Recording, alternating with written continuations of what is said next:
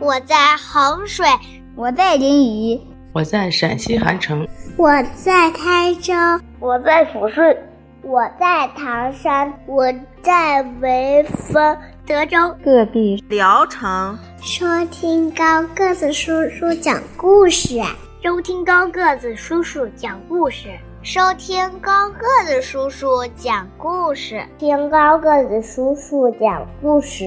收听高个子叔叔讲故事，收听高个子叔叔讲故事，高个子叔叔讲故事，听高个子叔叔讲故事啊！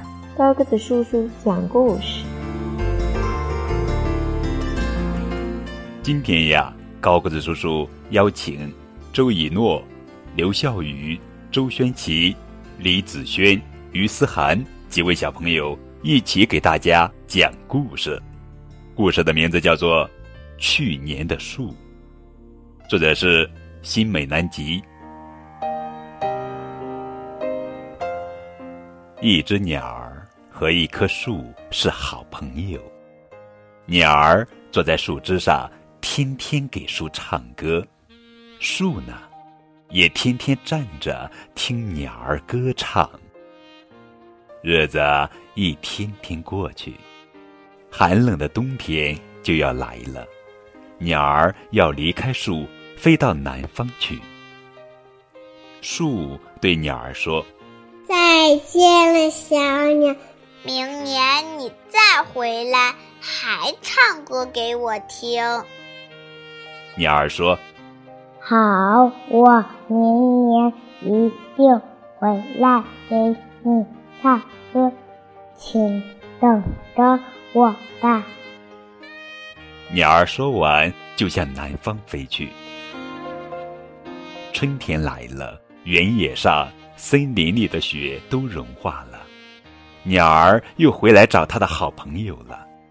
可是树不见了，只剩下树根留在那里。鸟儿问树根。立在这里的那棵树到哪去了？树根回答：“伐木工人用斧子把它砍倒，拉到山谷里去了。”鸟儿向山谷里飞去，山谷里有座很大的工厂，锯木头的声音沙沙沙沙的响着。鸟儿落在工厂的大门上，他问大门。门先生，我的好朋友树在哪儿？您知道吗？门回答说：“它被机器切成细条，做成火柴，运到村子里卖掉了。”鸟儿向村子里飞去，在一盏煤油灯旁坐着个小女孩。鸟儿问女孩：“小姑娘。”请告诉我，你知道火柴在哪儿吗？